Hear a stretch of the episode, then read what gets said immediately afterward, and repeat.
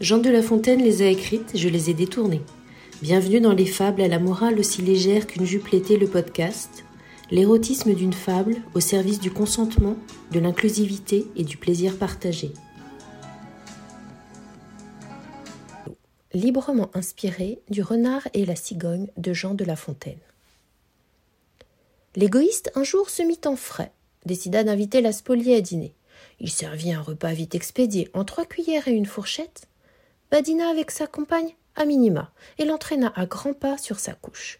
Point de tendre baiser dans le cou, point de langue qui navigue de la pointe au triangle, pas de doigts qui savamment éveillèrent le désir. À la hussarde, l'égoïste investit et se retira en moins de temps que de le dire. La spoliée déconfite rentra chez elle, avec pour tout plaisir des miettes de désir. Pour se venger, elle invita en retour chez elle l'égoïste.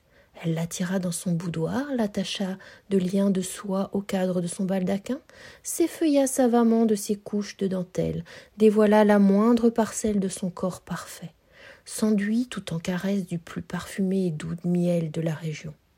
S'approcha de l'égoïste déjà à l'agonie, l'invita à la goûter. L'égoïste tendit les lèvres vers les délices d'une peau sucrée, ferma les yeux d'anticipation, pour les rouvrir perplexes devant le spectacle de la spoliée partant au bras d'un autre invité. Seuls les bruits étouffés provenant de la pièce voisine lui indiqua que la dégustation avait commencé.